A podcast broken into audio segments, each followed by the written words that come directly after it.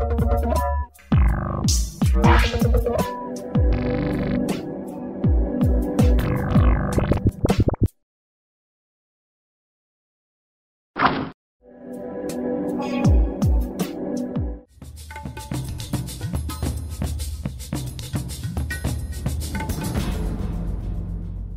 您现在收听、收看的是《灿烂时光会客室》，我是节目主持人管中祥。《灿烂时光会客室》呢是由灿烂时光、公民行动影音记录资料库以及公视新闻议题中心 PNN 联合制播的视讯跟音讯的节目哦。我们在每个礼拜晚上的十点，在中正大学金声金视广播电台 FM 八八点一当中会播出；在每个礼拜天晚上的九点半，在公视新闻议题中心 PN 的网站会播出。之后呢，会来跟啊、在。公库的网站或者是在灿烂时光网站，也可以看到我们后续节目的这个播出哦。接下来跟大家谈这个议题啊，这个议题其实是一个非常有趣的。前一阵子，如果你常在脸书上面的话，你可能会看到一个名字叫做郑信哲，然后郑信哲他不是一个名字，他一直玩，一直玩，一直玩，玩的地方还非常多，不管是在台湾或者在国外，甚至在夜市，甚至在课堂上面，你都可以看到郑信哲的身影。郑信哲到底是谁？为什么他要一直玩？这个一直玩到底背后要告诉我们什么样的讯息？今天节目当中呢，要跟他邀请到的是啊，Face 联盟的执行长林心怡来跟我们谈这个话题。啊，心怡你好，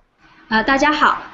呃我我们知道这个郑信哲一直玩一直玩一直玩，其实是 Face 联盟发起的一个活动哦，可以先更简单一下讲这个活动是在干嘛吗？很多人可能一头雾水，点进去之后，哎，一郑信哲好像去了很多地方，他到底是谁？为什么有这个活动呢？OK，呃，郑信哲事实上他现在是呃台湾目前一个定验的死刑犯，那他的案件是发生在二零零二年，然后二零零六年的时候定验。那 Face 联盟，我们在二零零六年跟他接触，事实上我们一直到二零一零年，因为呃作家张娟芬也是 Face 联盟成员，张娟芬她深入研究这个案件之后，我们发现这个案件呃有非常多的问题。那在二零一一年的时候，我们跟呃源于平台协会合作，所以组成了一个律师团，然后针对郑信哲案展开救援。那可是所以你可以看到，从二零零二年一直到现在，他已经被。被关在呃台中看守所里面十二年了，嗯哼，是因为台湾现在是执行死刑的状况，因此我们非常的担心他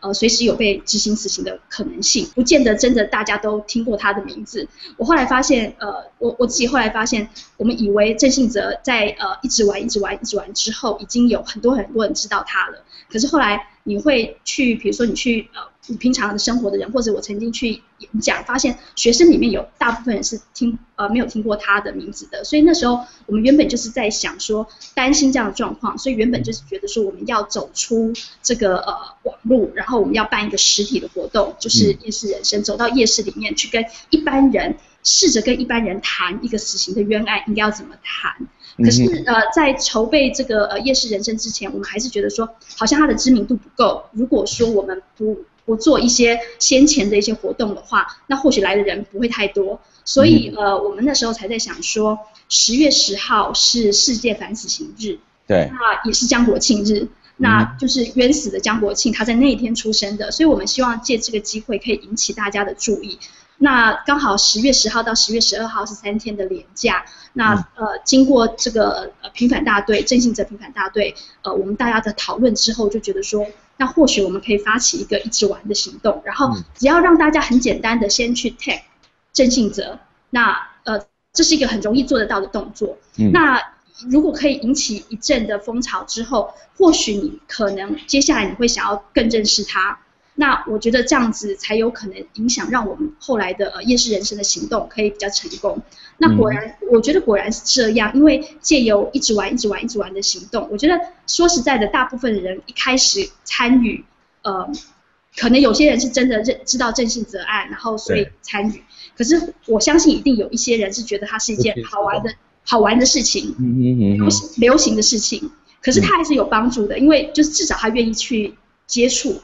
那后来也因为在网络上的这个串联行动，就会发现有一些名人，他是愿意呃带着他一起玩，然后呃也愿意去介绍郑信哲，例如马世芳，嗯，那他就说呃他是曾经在一个游行当中拿到郑信哲的一个呃一个贴纸，然后他开始去思考说为什么。就是有人要救援他，然后去了解他的这个案件。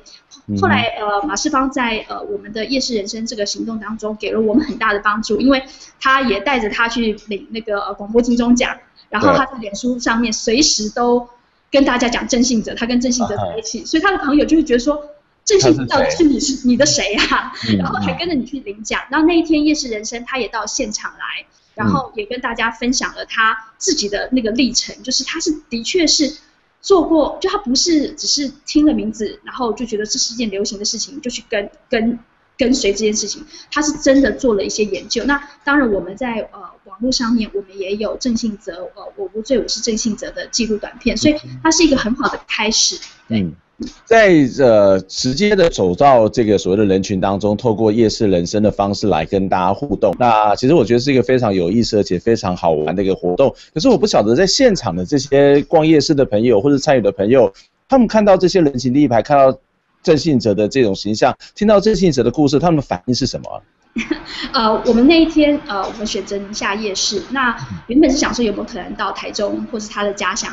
呃，苗栗去，可是真的有点困难，所以我们就选择在台北出发。然后，呃，当然来的人那天是还下雨，所以我们有点担心会不会人不够多。可是后来就是有一些呃。有些朋友是看了网络上面的宣传而来的，那在现场我们也一再的呼吁说，呃，现跟呃现场逛夜市的朋友喊话，就是说我们在做什么样的活动，我们在声援郑信哲，我们希望他可以站进来，然后可以听听我们的说法，然后当然我们也有一些音乐的表演。嗯、那呃那一天呃呃人本的三重青少年基地的呃小朋友们，他们也是。整个都过来我们这边参加活动，然后十几个小朋友，他们就到夜市里面去帮我们发那个郑信哲的呃传单，就是他的这个说服，就呃就是为郑信哲写封良心的信。那的确就吸引到有一些人，他就是真的站进来，因为你会发现说，我们原本安排的呃椅子是可能是原本就是呃想要来参加活动的人，他就坐下来了。嗯哼，你可以看到满满的周围就是站满了很多人，就站在旁边看。然后站在旁边听，然后我们后面事实上也有呃余力共同厨房，他们有一个呃呃余力的会客菜，因为他们每个月呃都帮郑信哲送一次会客菜，那他们这边摆了一个摊子也很吸引人，大家就想要去听，想要去吃，然后也想要去听，然后你在后面摆了一个弹珠台，就是呃郑信哲事实上在发生这样的事情之前，他是在他们呃老家。附近摆夜市的哦，那那那时候他是说他在摆摊摆游戏摊，然后他说他自己也很时常会想一些有趣的游戏，希望可以吸引小朋友，所以我们那时候摆的这个弹珠台是希望重温他那时候的夜市人生，因为他在他的人生事实上之后变成铁窗人生，可是在那之前夜市的那段生活对他来讲，我相信是一个很好的一个呃回忆，而且是家乡的回忆，所以我们也希望大家去体验一下那样的想法。那当然，后来呃，那个马世芳他捐出了很多他的呃 CD，然后他上台讲话之后，他也到那个呃旁边去，然后很多人就问他呃，除了郑信哲的问题，也问他 CD 的问题，就在那边呃介绍呃各式各样的好好听的 CD，然后呃就做义卖，所以呃帮助我们很大，因为我们原本是没有打算要呃有。任何的所谓的呃募款的，那可是那一天等于是说，大家如果愿意捐款的话，那我们就送他 CD。那当然对于呃郑信哲这个救援的团队会有一些帮助，例如我们呃就可能有能力可以再拍纪录片，或者是我们有能力就可以再印呃郑信哲的说帖。嗯哼，对，这其实是一个非常好的一个机会哦。特别我们透过一些大家日常生活的这种方式，把一个其实呃活生生的故事来跟大家接触跟分享啊、哦。那其实为什么会选择夜市人生？除了一方面它是一个啊、人潮会比较聚集比较多的一个地点之外，其实更重要是心怡刚刚提到是，其实原本他是在夜市里面去摆摊子的一一个一个非常平凡的人。那这件事到底发生了什么样的故事？呃，为什么会变成是一个死刑犯？然后为什么你们要去救援呢？嗯，呃，两千零二年的时候，那时候呃，郑信哲他离开了他呃苗栗，然后他也结束了他的夜市摆摊的生活，他就想说他想要去台中看看有没有一个比较好的一个呃工作的机会。那那时候他在台中，他就遇到了他的同乡罗武雄，然后有一天晚上，呃，罗武雄带着他跟一些朋友，他们就到 KTV 里面去呃唱歌。然后呃，罗武雄事实上那个时候他有点，可能应该有一点是黑道的背景。那罗武雄在呃 KTV 里面唱完唱歌之后，他就拿起了枪，然后呃对着那个酒瓶射击。那当然 KTV 里面的人，他听到了这种枪击，他一定会去报案，所以呃警察就来了。那警察进去呃包厢里面的时候，就发生了一些呃我呃枪击搏斗，呃就是火搏火，对搏火的这样的状况，然后最后的结果就是开枪的卢武雄死亡了，然后有一位呃进去呃最早进去的呃警察苏倩培也死亡了，嗯、那所以就有两个两两呃在现场就两个人死亡。可是呃，在现场的所有迹证，事实上它是一个，我们说它是一个密室杀人事件，因为所有的人都被抓了，那所有的基证都保保存在那个包厢里面，所以应该它是一个很容易破案的一个案件，而且很容易查得清楚的案件。嗯。那可是呃，现场事实上所有的基证都呃指向开火的人应该是罗武雄，就是苏宪胚的死亡是因为罗武雄造成的。那呃，后来你也发现，就是说在呃呃。枪上事实上并没有郑庆泽的指指纹，嗯哼，然后所有，然后呃，事实上他在那那一次的搏火当中，事实上脚就受伤了，因此他也不太可能，如同判决书上面讲的，就是他穿过走道，然后走到了呃罗武雄的那个位置去开枪射击苏宪培。嗯、那因为为什么要有这样子的一个过程？是因为所有的现场迹证都都都觉得说，呃，开枪的位置应该是在罗武雄的位置。罗武雄的位置，嗯，对。可是最后判决却是郑信哲被判死刑。嗯，那而且现场事实上也证，现场在旁边的证人也都证明说，呃，那个呃郑信哲他事实上是没有离开他的位置的，因此他不可能按照判决书上面所说的，他离开他的位置跑到罗武雄的位置去开枪。那呃，我们那时候我们就觉得，呃，因为那时候的卷宗里面是有把那个。包厢里面的状况可能记录下来的，对。然后你会发现那是一个非常狭小的包厢。事实上，郑信哲他的位置事实上是离呃苏宪培比较近的。如果他真的要开枪的话，他从他的位置很快的他就可以开枪，他不需要绕一个那么大的圈，再加上他脚受伤。嗯。那所以呃基本上那是不可能的事情。可是呃最后判决却一定要这样子说的原因，就是因为呃现场的激震，就是那个弹道的那个迹证是是从呃。呃，罗武雄的那个位置而来的，那呃，所以整个的判决事实上是有很多的矛盾矛盾点。嗯、那我们那时候二零零六年，呃，郑信泽判死刑确定的时候，那时候 FACE 联盟才刚成立，我们没有什么能力去了解他这个案件。嗯、一直到二零一零年的时候，呃，重启死刑执行，台湾开始执行死刑。那我们非常的担心，所以我们把所有的案件都拿出来再重新检视一遍。嗯、那我刚才提到娟芬，事实上娟芬也写了一本书叫《私 KTV 杀人事件》。嗯，那呃呃那个时候他特别研究了郑信哲案，才发现问题重重，疑点重重。然后也包括就是发现说他有刑求的呃被刑求的状况。嗯，所以我们那时候才开始努力的找说有没有律师团，有没有律师愿意跟着我们一起救援这个案件。那那时候呃罗秉成律师刚好他结束了苏建和案，然后他也成立了冤狱平反协会，所以那时呃我们在二零一一年才开始了律师团的运作。然后因为律师团的运作，我们想办法去要到了更多的卷宗，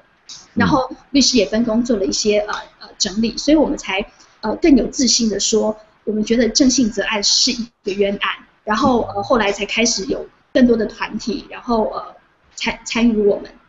嗯，不过呃，从你刚刚的这个描述当中，似乎这个案件本身它是一个非常荒谬的事情哦。嗯。可是这个荒谬的事情，它毕竟也经过了这个检察官的呃呃这个警察的侦讯，检察官的起诉，最后法院也做出了一些判决。嗯。我们知道办案本身就是要说科学的办案，那这些所谓的不管是检察官也好，或是法官也好，那其实都有做过一些专业的训练。为什么他们所做出来这个专业的训练，跟你们所描述的这个郑信哲的案件，它其实是有这么大的落差？那是我们在整个的这个所谓的体啊法律的制度出了什么样的问题呢？还是这只是你们的一面之词哦？我们待会休息一下，我们再回过来讨论这个话题。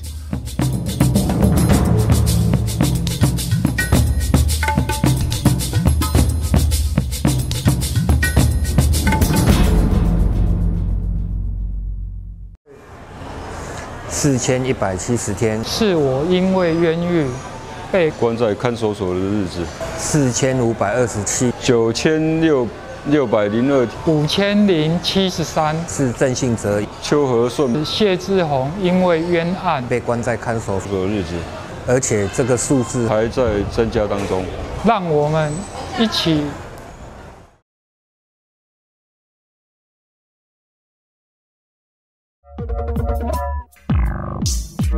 您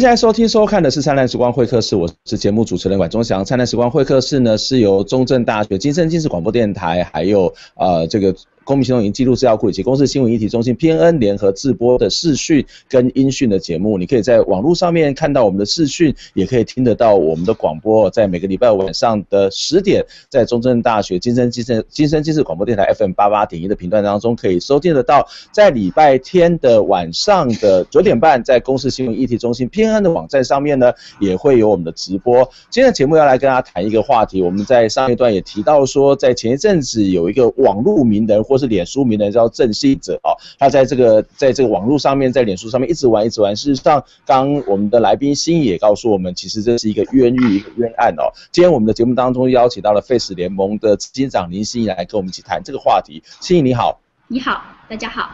呃，刚刚我们有谈到说，其实郑信哲的这个案子，在你刚刚的描述里面，其实发生发发现了一个很好玩的事情，就是。不管是从这个现场的状况来看，或者是啊、你们调阅的这个卷宗来看，都觉得郑信哲基本上来讲是一个冤案。那可是我我我觉得很好奇啊，例如说，包括之前我们也曾经谈过的苏建和的案子啊，那这个案子其实本身你也发现是有很多专业的法官或者是专业的检察官，他们经过了非常多重次的这个所谓的呃审理之后呢，他做出了判决。那你说在呃这个。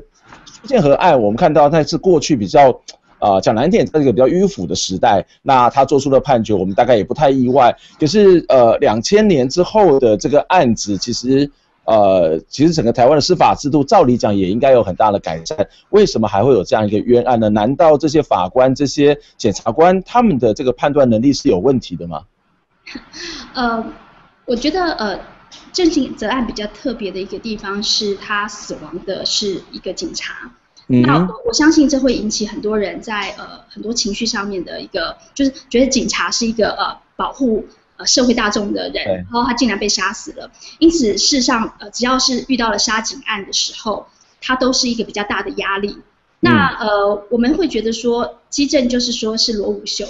可是罗武雄已经死亡了。对，那那时候的感觉是好像有人应该要为这件事情负责，那接下来要负责的人看样子就是呃郑信哲，所以呃你你有我们后来回过头来就是从二零一零年、二零一一年的时候，呃卢秉成律师带领的律师团，我们那时候就会觉得说像，而且我们也去访问了一些就是呃警察从业人员，他们就会觉得说像这种重大的杀警的案件，他会被非常的重视，那因此我们。那时候我们要一些呃，比如说我们在卷宗里面看到的一些呃呃照片里面有警察有在拍摄录影带，可是我们从来没看过，所以我们就说我们想要得到这些录影带，然后他们就说没有，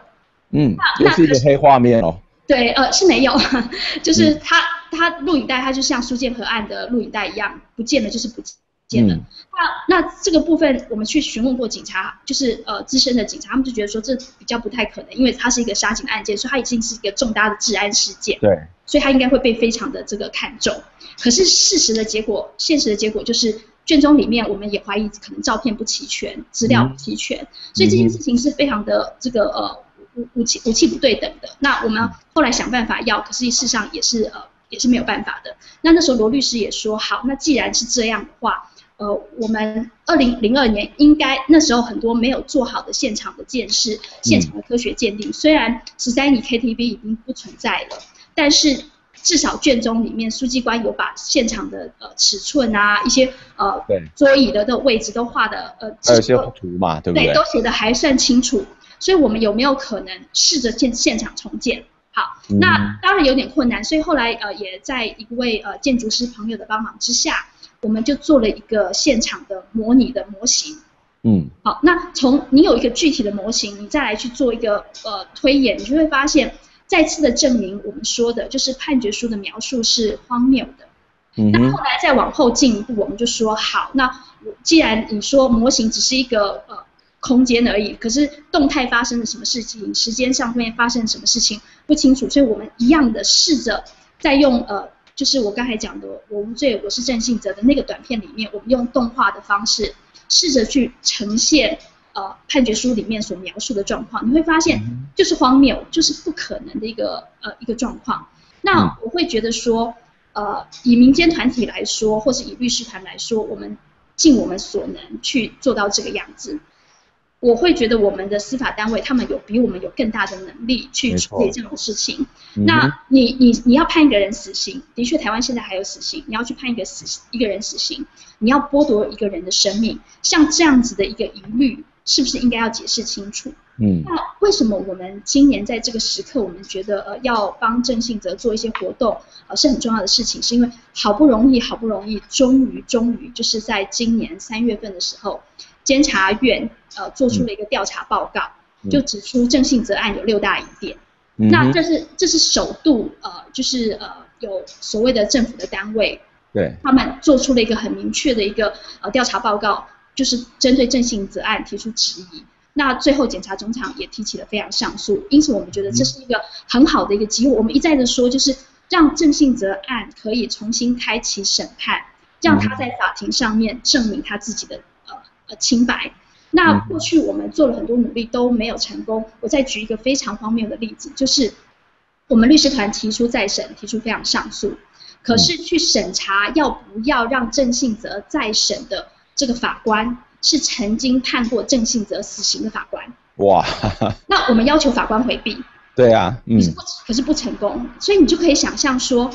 这个法官曾经判过郑信哲死刑，他要捍卫他的判决，他怎么有可能看我们的诉求，嗯、然后说好，我让郑信哲有一个再审的机会？嗯，因此你可以看到，就是在在冤案平反的过程当中，有时候司法不是助力，它却是重重的阻力。嗯。这这其实是一个让大家觉得非常匪夷所思的事情呢，就是包括你谈到这个重审，哎，居然是原来这个法官再来做这样的一个审查哦。那当然，这个我们知道废死团体或者是主张废除死刑的人，其中有一个理由就是这是一个，就是说。啊、这社会里面的司法的这个冤狱还有很多，那整个司法的这个审理恐怕都还有很多的瑕疵。那么其实因为这个原因，所以死刑不见得必须要这个执行，或者他在执行的时候必须要特别的这种考虑哦。那当然是不是两者之间是不是有必然的关系？我相信我们的观众或者听众可能有不同的看法。可是我们回到这个司法本身来看这件事情好了，类似像邱呃这个所谓的郑信哲的这样的一个案子，在台湾的这个法律上面或者在判决上面。有瑕疵或者有疑虑的这种案子还很多嘛？我的意思是说，现在都已经是属于科学办案的时代了。这些呃司法官，而是经过了考试，经过了非常严密的训练，这样的冤案还很多吗？还是这种冤案还存在呢？我相信，的确就是呃，你你我我必须要很持平的讲，我们的确也看到很多很认真的司法从业人员，对，有很认真的法官、检察官跟警察。但是我们必须也要承认，就是说还是有很多的法官、检察官或者是检警人员，事实上是呃不够认真的，或者他们的能力，我觉得不见得是那么的足够的。嗯、那呃，我如果你问我说到底还有没有冤案，我相信大家一定承认会有冤案。那可是呃有没有死刑冤案？呃，我们的政府是一再的否认的。他说苏建和案是个案，江国庆案是个案。可是从 Face 联盟我们的角度来看，我们发现并不是这样的，它的黑数非常的多。例如，虽然刚才只举呃郑信泽案。可是我们目前呃，就是以 Face 联盟，或是以其他包括冤狱平反协会、台拳会以及死改会一起救援的案件当中，还包括邱和顺案以及谢志宏案，是我们目前认为在死刑定验的判呃死刑定验的死刑犯当中，呃，我们觉得非常非常有问题的案件。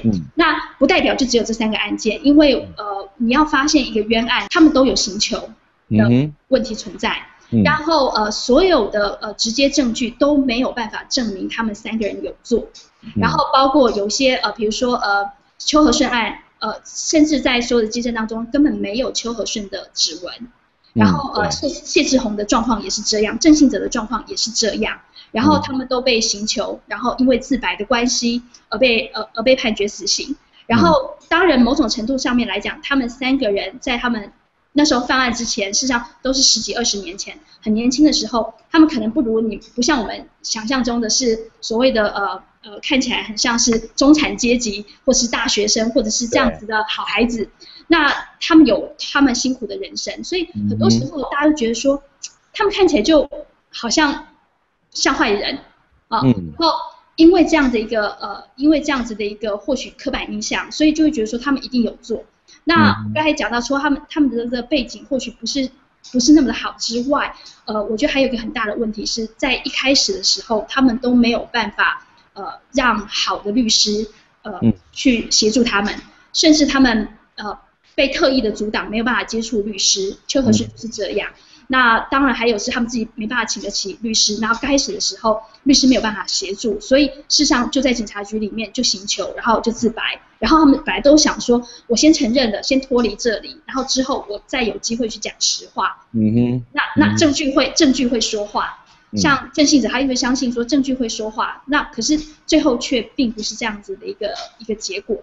所以呃，我会觉得在台湾冤案的事情，或者是死刑犯里面，是不是还有其他的冤案？我会觉得不不仅仅只是这三个案件，只是我们现在呃很具体的就是知道这三个案件。那我们很会很希望说，大家可以不相信 Face 联盟，也不相信呃其他的救援团体，我们说的话的确是我们的一面之词。嗯，是你若要这样想的话，我觉得你可以负责任的做一件事情，是想办法去研究他们。因为事实上，在网络上面有很多的资讯，你只要随便 Google 他们三个人名字，就有很多的讯息，甚至判决书都在网络上面。你只要自己想说，如果这样的判决是判决你死刑，你接不接受这样的判决？那如果你不接受这样的判决的时候，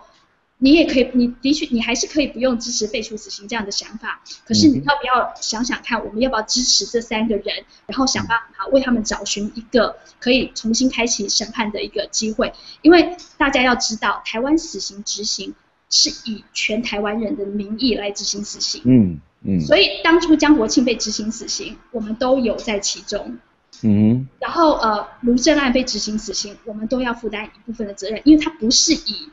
法务部长一个人的名义，他是以全台湾人的名义来执行这样的死刑。那这这是什么意思啊？为什么是以全台湾人的名义在执行？我的意思是说，这个判决他不是说我我法务部长呃我法务部长签署执行令，事实上这个判决是代表着所谓的中华民国。中华民国，OK。他下的一个决定，所以我们决定要杀了这个人，要执行这个人，所以不要觉得说我们没有任何的责任在里面。那我我们真的很希望说大家可以就是呃跟着我们，你可以质疑这三个人，质疑我们的说法，但是不要不采取任何行动，去找出支持你、支持支持你相信确信他们是杀人犯的理由，否则如果不是的话，我觉得我们要想办法，不要让国家再错杀人，而且你可以想象，就是说如果国家错杀了这三个死刑犯。意思是说，国家也错放了，可能也错放了一些应该犯罪。当然，呃、嗯，郑信哲案很，我们觉得很比较清楚的是说，他在现场，我们认为比较认为是罗武雄是比较有可能的。好，那可能其他的案件当中，是不是有，比如说呃呃呃邱和邱和顺案来讲，那到底是谁？所以，呃，我们之前就在讲说，每一个死刑的冤案，当发生一个死刑的冤案，你就有可能是你除了错杀人之外，你可能也错放了。真正做坏事的人。嗯哼，我我想这是个非常重要，不管我们是不是支持死刑哦，这个司法制度本身的这个所谓的公平、科学，这种歧视偏见的基本的价值，我觉得是每个人都不需要去追求的。因为其实呃，这个东西如果不解决的话，谈死刑其实都已经是一个非常后端的事情。但是比较有趣的，甚至荒谬的是，台湾在这个部分，甚至很多国家在司法的这所谓公平性上面，它的证据性上面，它经常就会受到很大的质疑。节目的最后，想要请教心仪，就是接下来 Face 联盟或者是有。有关相关的救援行动有什么样的计划呢？如果是一般的观众、一般的朋朋友们，他可以有什么样的方法去了解跟参与呢？嗯，呃，我们现在很希望的事情，就是真的就是只是希望大家来了解他们的案件，然后更进一步，你可以跟别人说明这个案件。嗯、那我们在十一月七号的时候，我们有三部纪录短片，呃，要公布。嗯、那呃，苏建和、刘炳郎跟庄凌勋他们也帮我们做了一个宣传短片。他们说四千一百七十天是他们三个人在监狱里面。因为冤案而被被关在监狱里面的日子，他们已经停止了四千一百七十天这样的一个数字。那事实上，呃，邱和顺已经被关了九千多天了，将近一万天。然后呃，谢志宏已经被关了五千多天。然后呃，郑信泽已经被关了四千多天。所以我们会希望大家一起努力，我们可以让这个数字停止。那那我们会希望说，我们到时候纪录片出来之后，呃，大家可以看。那如果有人愿意让我们带着这个纪录片。去呃做演讲的话，我们会非常愿意，因为呃这就是走走入社会群众当中，而不是只是在网络上面做运动。那当然，如果你更愿意多做一点事情的话，或许你可以呃拍下一个短片，十秒钟的短片，然后告诉我们你为郑信哲、你为邱和顺、你为谢志宏做了什么事情。然后我们会希望说大家上传在网络上面。那或许我们后面可以再做一些影片的整理，我们可以再有一个呃纪录片，因为我们很。我们当然会很希望说，在网络上面引起很大的回响，但是我们更希望在实质的呃社会当中引起更多人的关注跟更多人讨论。那这些关注跟这些讨论，我相信会给我们的司法系统一些警惕，然后呃让他们更慎重的去处理他们的呃案件。那是不是可以有再审？是不是有可以有非常上诉？是不是有任何的可能性让他们呃重启审判？让他们在法庭上面证明他们的清白。嗯哼。会受到这个冤案或是冤狱，通常就是正常的，而我们每一个人都是所谓的正常人嘛。既然你别的正常都会遇到这个问题，你这个正常人恐怕也有可能会遇到这样的问题。但最重要并不是在于死不死刑的事情，而是在于你对于司法制度、对于所谓的公平正义、对于整个的司法程序，你关不关心？我想很多时候我们要去关心自己，也要关心别人。关心别人的时候，其实也是在关心我们自己哦。包括从邱和顺啊，从呃郑信泽这几个案子当中，我们就开始了解。我相信。透过我们的力量，可以慢慢的去从了解而让这个施法这开始慢慢产生更好的改变。今天，谢谢心怡来跟我们一起来连线。我们希望下次有机会再跟心怡讨论相关的话题。谢谢，谢谢。